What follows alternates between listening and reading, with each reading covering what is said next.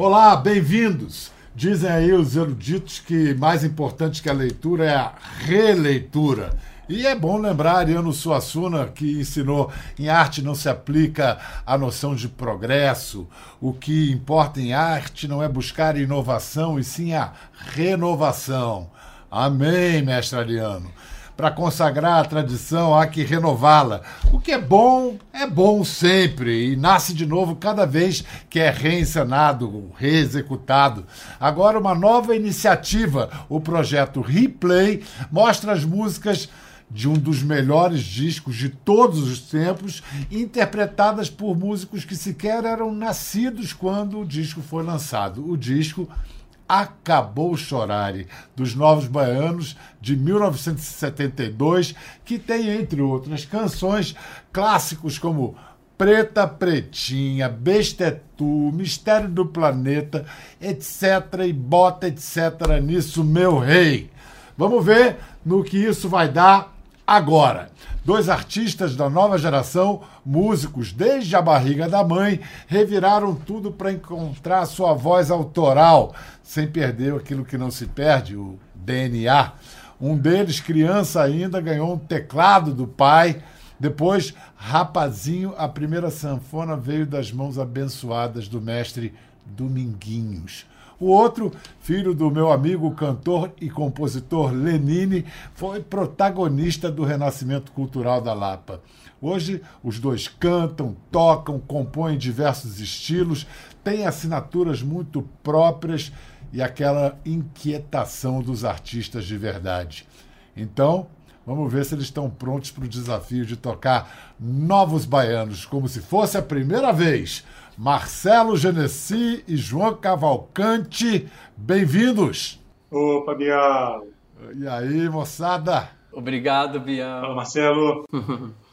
que maravilha. alegria estar aqui. Muito bom.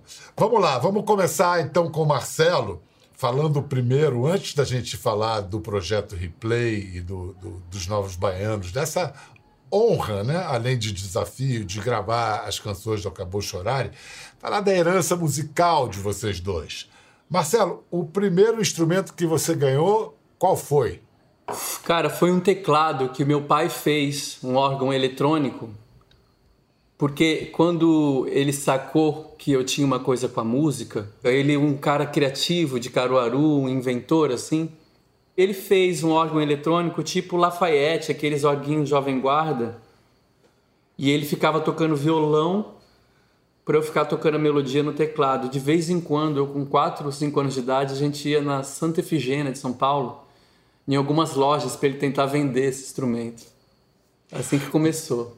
E o primeiro teclado profissional consta que você ganhou numa viagem ao Paraguai quem vai ao Paraguai tem que voltar com o que compra lá. O que, que aconteceu na sua volta é, trilhando a ponte da amizade? Quantos anos você tinha? Cara, essa história é muito engraçada, cara. Aí eu já tinha sete. eu já tinha sete. E foi um batizado. foi assim. Coab, mesmo lugar do Rincon Sapiência. Coab 1, Coab 2, Zona Leste de São Paulo, Fundão. Na rua em que a gente morava, vários prédios, a galera organizava um, um bate-volta no Paraguai para comprar né, muamba é, e revender. Então era aquela coisa contada na unha, né? Todo mundo assim, através, tipo, levanta um dinheirinho para chegar lá, comprar e não pode perder nada, porque depois tem que revender. Quando, quando a gente chegou lá, ele me deu um teclado maior que eu. É um teclado profissional, assim. Eu tinha sete, então um teclado de pé ficava maior que eu. Feliz da vida. Na hora de voltar, todo mundo no ônibus, eu vim com a minha mãe logo na frente, primeiro banco, com o teclado no colo. Então eu lembro da Nice, uma mulher maravilhosa, assim, que era guia do ônibus, ela conduzindo, assim, tipo, muito afetiva, vovozuda ela dizia assim: gente, agora na volta, vamos, vamos ficar aqui todo mundo rezando para não parar. Mandou parar. Aí encosta o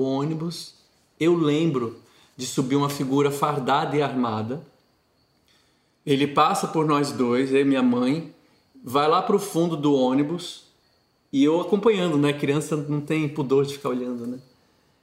Aí ele volta do, de lá de trás já dizendo: Vamos todo mundo descer, eu preciso ver um por um, tem mais coisa do que deve aqui. Já tô vendo que vamos ter que ver com calma, todo mundo desce, por favor, vou checar um por um. Aí quando ele tá passando por mim pela minha mãe, ele olha para mim assim e fala para minha mãe: "Esse teclado não pode ir não. É maior que o valor da cota permite". Aí ele fala assim: "Para quem que é?" Olhando para minha mãe. Aí a minha mãe fala, olhando para ele: "Para ele", aponta o dedo para mim. Aí ele olha para mim. Ele, ele fala assim para mim: "E ele sabe tocar?" Eu falei: "Sei". Ele falou: "Então toca". Aí o teclado tava com aquelas pilhas grandes, né? Oito pilhas daquelas que dá para atravessar o mundo. Pá, liguei. Eu tinha acabado de aprender com as duas mãos, com uma mão fazia detalhes do Roberto Carlos. Cling, gling, gling, gling, gling, gling, gling, gling, gling, gling, gling, gling, gling. E com a outra, eu toquei uns 10 segundos assim. Aí ele passou a mão na minha cabeça assim, né? Uma figura belicosa, fardada, armada. Esse aqui vai ser músico. Deixa quieto, vamos embora, vamos liberar o ônibus. Aí ele sai, ele desce. Aí fica todo mundo assim, sem se mexer, sem comemorar. Aí o ônibus sai devagarinho, a gente não. Eu não percebi nada, para mim era tudo a mesma coisa. Aí o ônibus sai, e aí festa de repente, explosão, liberou o ônibus, o quê? A força da arte e a força da criança contra o quê? Contra a força belicosa, militar, né? Aí, a partir daí, eu fui batizado. Aí comecei a tocar publicamente. Aí eu tocava o quê? Na festa do sorvete, na creche que minha mãe trabalhava lá perto de casa. E a vida foi indo nesse mistério do planeta. Né? Que maravilha! Até, é, até, che até, chegar ao, ao, mistério do planeta. Pô, Marcelo, que belo batismo, que bela estreia. Você, João, desde pequenininho você devia acompanhar o seu pai nos shows. Você lembra das primeiras vezes que você o viu no palco, a sua impressão, fascinação de vê-lo ali se apresentando? Cara, lembro, lembro sim. Fazendo um parênteses, porque a história do Marcelo é tão incrível. E o rei, você vê, salvo por detalhes, né? Literalmente salvo por detalhes. E, e, e, eu posso dizer que uma espécie de uma espécie de batismo artístico meu foi num, num, numa, num festival, num especial de fim de ano do Roberto. Eu tinha sete anos e, e, cantei no coro Infanto Juvenil do, do, do, de um especial de fim de ano do Roberto Carlos, 87, 88, por aí. Você, você acredita, Genesi? Acredita nisso? Meu, Se você... eu não tô acreditando, cara. Eu vou... Então eu vou mostrar para você. Mostra a foto dele. Olha lá ele com o rei. eu sou o dentro sim aí, o segundo, da esquerda pra direita. Muito bom, Isso. cara, é verdade. A gente na mesma época, então, você com, ao lado do rei e detalhes lá nos libertando. Respondendo a tua pergunta, eu, eu, eu sim acompanhei muito meu, meu, meu pai. É, tenho flashes assim de um. De um é... Bom, meus pais são separados desde que eu sou muito pequeno. Então, a bem da verdade, eu morei a vida inteira com a minha mãe. Então, o meu pai, ele gozava de, um, de uma leveza, de um frescor. A nossa relação gozava de um frescor de ser uma relação de fim de semana. Então, eu muitas vezes eu ia assistir o show no fim de semana com ele, acompanhando, com a Aninha junto e tal, não sei o quê, então a gente tinha muito isso. Agora, eu sempre faço essa justiçazinha, porque minha mãe ouvia muita música, e eu ouvia muita música com a minha mãe, que, afinal de contas, não, não trabalha objetivamente com música, mas é uma figura importante na minha formação musical também. Agora, meu pai, eu assisti os shows e tal. Agora, eu lembro de um show em especial, porque eu não tinha o sonho de ser músico, de ser artista. Aliás, eu, eu bati pé durante muito tempo para é, contrariar essa, esse determinismo do filho de peixe porque eu, meu pai veio para o Rio quando da ocasião do meu nascimento, então de 79 para 80, e o Olho de Peixe, que é o primeiro disco dele que tem alguma repercussão no métier e tal, é de 93. Então ele, ele ficou roendo um osso, um osso muito duro, um osso muito doído, que é o osso de ser artista no Brasil, né, num país que inclusive em certos recortes históricos, criminaliza o ofício do artista, é, ele, ele roeu esse osso e eu assisti esse, essa ruída de osso de muito perto. Então, não havia, da minha parte, um sonho de ser é, artista. Meu pai não foi exatamente aquele cara que é, fez força para que eu fosse músico, artista. Não, não foi. Obviamente também não foi o cara que falou não seja artista, porque ele não, não tinha nem, é, é, vamos dizer, sei lá, envergadura moral para isso, artista que é. Mas, ao mesmo tempo, ele me deixou muito livre. E eu lembro que teve uma conversa séria no momento em que eu larguei o emprego. Eu fiquei num emprego formal durante algum tempo, já concluída a faculdade de jornalismo e tal, eu larguei o emprego e eu tive essa conversa com meu pai, que foi uma conversa meio densa, a primeira conversa densa que tivemos sobre o futuro, o presente e futuro, né? Eu falei, pai, eu estou saindo do emprego e eu vou apostar tudo nisso. E, eu, e, a sensação dele foi meio. Ele ficou sem chão. Imagino como os meus avós ficaram quando ele falou que vinha para o Rio tentar a vida como artista, 40 anos atrás. Então, a coisa meio que se repetiu. Claro que ele. Aí ele foi um incentivador é, quanto mais, assim, né? Ia aos shows e e, e, me dava umas dicas boas. E, e, quando ele se incomodava com alguma coisa de interpretação e tal, ele sempre deu um toque. Nesse, nesse ponto, ele foi um formador é, mais importante também no, no, sentido de ser um, um, ouvinte em quem eu podia confiar pela, pela bagagem artística e trajetória artística. Agora, eu lembro de um show dele, eu tinha uns 11 já, já era um pouco mais velho, 10, 11. No Mistura Fina, então é antes do Olho de Peixe ainda, no Mistura Fina, que era uma casa que tinha aqui no Rio, em que ele subia é, ao palco cantando a capela, o beradeiro do, do Chico César. Eu lembro muito da minha sensação do, do mistério, o mistério do planeta, o tal mistério do planeta. Aquilo foi muito misterioso e certamente aquilo remonta aquilo o fato de hoje eu me sentir confortável com o ofício do artista. Que bonitas essas histórias, né? Isso aí forma uma pessoa, forma um artista e forma uma pessoa. Anos depois, você e seu pai, Lenine, dividindo o palco do Teatro Municipal do Rio de Janeiro. Era o grande prêmio da música brasileira. Foi a única vez que vocês dividiram o palco? Não, já dividimos outras vezes. Demorou um tempo, assim, eu, eu, eu demorei um tempo, eu tinha uma, uma espécie de pudor de, de de expor essa filiação, né? Por N razões, por uns, uns por esses bodes que a gente cria na cabeça, né? Mas eu senti uma necessidade de, de, afirmação como, como artista, como compositor, como, como músico. Então eu, eu fugi muito dessa associação durante muito tempo. Eu lembro de eu chegar a dar entrevista para jornal, dizendo, ah, por favor, não cite. Sabe, uma coisa completamente bocó, mas que na, na época para mim fazia algum sentido. Mas a gente já dividiu o palco algumas vezes. É, a gente é. já dividiu o palco algumas vezes. É. Acho que nenhuma como essa, né? Porque se eu olhava para a primeira fileira do Teatro Municipal, tinha, sei lá, Betânia, Alcione, Zeca Pagodinho, Gil. aí você fala, pô, cara, que isso. Marcelo, vou mostrar agora uma cena de você com que a gente pode chamar de o seu segundo pai musical. Vamos ver. Eu fazia os tecladinhos na época. Quando o Marcelo começou a querer tocar, novinho, a gente não tinha como comprar, a gente fazia. Né? Nessa época que nós estamos vivendo, é, os valores vão aparecendo assim, até interessante, porque os valores, quando eles são de qualidade, eles vão se mantendo. E eu acho que o, o, o Genesi está exatamente dentro desse métier aí. Genesi, eu fiquei olhando essa cena, você com Dominguinhos ali levando um som.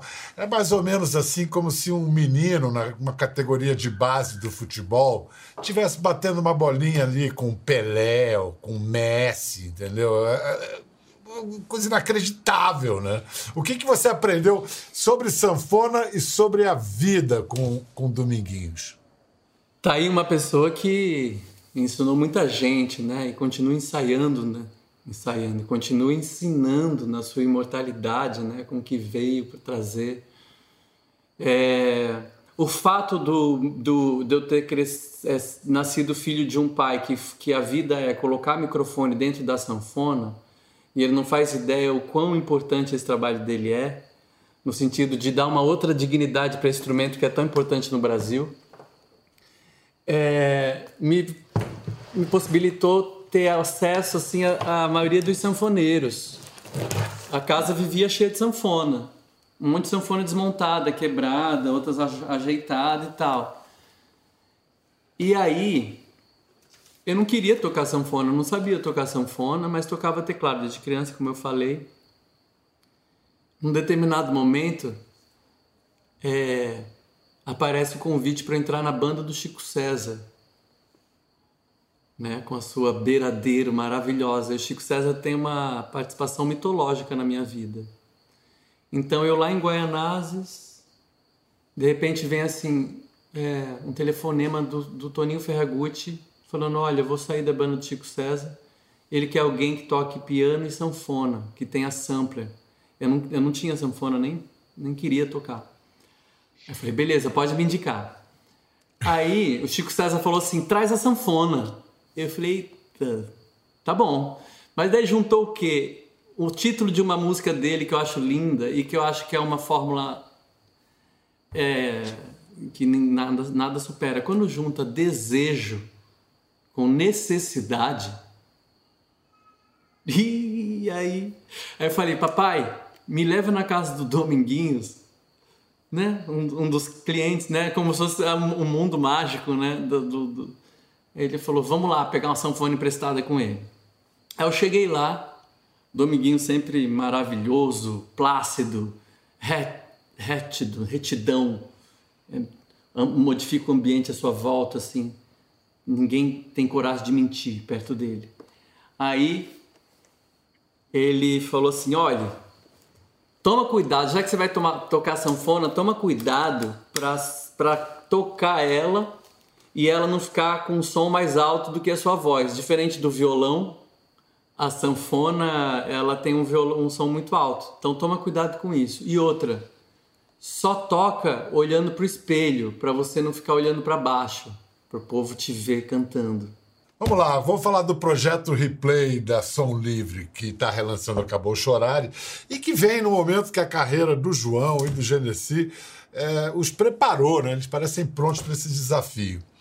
João, Acabou Chorar é de 1972. Eu jamais vou esquecer, porque foi o ano que meu pai morreu e o ano em que eu, pela primeira vez, matei aula para ouvir um disco que era o Acabou Chorar. Tá? E você regravou, acabou o Bestetu, clássico de Moraes Moreira.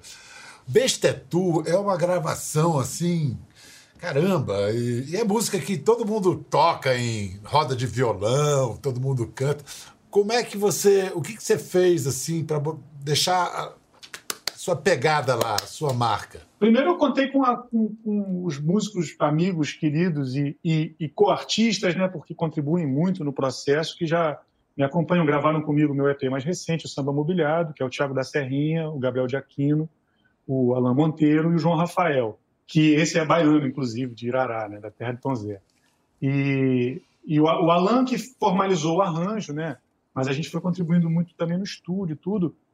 E a gente, uma preocupação que a gente sempre teve foi assim, é, a gravação do Bestetu, o Bestetu é tão metalinguístico no sentido de que a letra, a melodia, o arranjo, a pegada, o andamento, tá, é tudo meio que uma coisa só, né? Assim, você tira a letra e, e, e tem, tem letras de canção popular que, se você lê como um poema, elas fazem algum sentido, né? Elas são poemas, assim. Bestetu não, Bestetu ela, ela precisa invariavelmente da melodia e daquele arranjo. Então a gente, assim, não, não entrou numa piração de vamos subverter o Bestetu absurdamente, né? E, e, a gente tentou seguir um pouco a trilha do que foi do que foi impresso com maestria por eles né, no, no disco e botou um, um hálito, tem uma, tem uma coisa meio, meio de Angola, meio samba, né? Tem um, um, a gente pira muito nesse, nesse repertório de música angolana e do samba, então tem um, um, uma brincadeira pouco aí, depois vira uma salsa. Nesse grande triângulo das Bermudas, que é a, a, a costa, a costa oeste da África e, e, e, América Latina, né? assim, incluindo Cuba e toda a música é, afro-cubana e tal, que tudo, na verdade, é muito parecido. Você acha traços de conexão do carimbó. Eu fiquei assistindo do estúdio, eles ouvindo pela primeira vez a versão do Bestetu, e Pepeu com a guitarra, assim, meio tocando junto, falava assim, uma coisa meio do Pará, uma coisa meio carimbó. Assim, Marcelo, é, O Mistério do Planeta é uma canção maravilhosa, mas gente, a gente cresceu, todos nós, ouvindo aquela versão do, dos Novos Baianos. Que molho renovado, ou como diria Simonal, que chantilly você botou na sua versão do Mistério do Planeta? Eu precisei me afastar muito, né, da versão original dessa música tão emblemática, né? Quando veio o telefonema assim, ó, essa música tá com você, Paulo Monte me ligou, me propondo essa música. Eu falei, gente, essa música, mas todo mundo vai querer ela. Não, mas tá aqui para você. Então o que eu fiz, Biel? Me afastei o máximo que eu pude, né, da versão original. Chamei dois grandes amigos para produzir a faixa comigo, que é o Pedro Bernardes e o Lux Ferreira. A gente resolveu trazer a música para onde? Para o corpo. Esse foi o nosso chantilly, como você está dizendo, para o corpo. Muito som do corpo, que o próprio corpo faz. É tipo pisada no chão, palmas, mão batendo no peito, vozes, muitas vozes. Para quê? Para jogar isso para o corpo. Me lembra até uma frase de um artista que eu adoro, um artista de Fortaleza que chama Getúlio Abelha, ele fala: Meu corpo é uma arma, vou me atirar.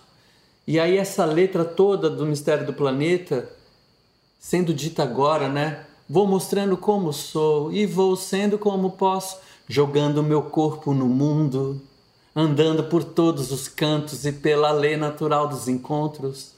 Eu deixo e recebo um tanto e passo aos olhos nus ou vestidos de lunetas a gente não sabia, não saberia da passagem do nosso eterno Moraes.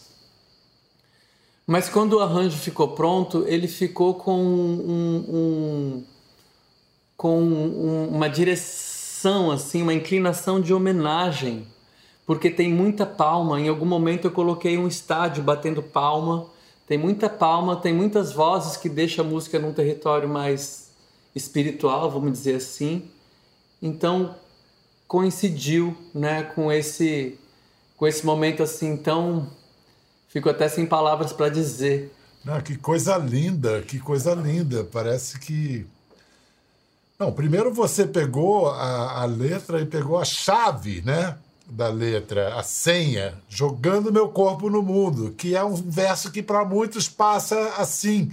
No entanto, é esse verso que abriu esse sentido da, tão atual da Exato. música, né? A gente tem que realmente é, é, ficar pasmo diante do mistério do planeta e fazer por merecê-lo.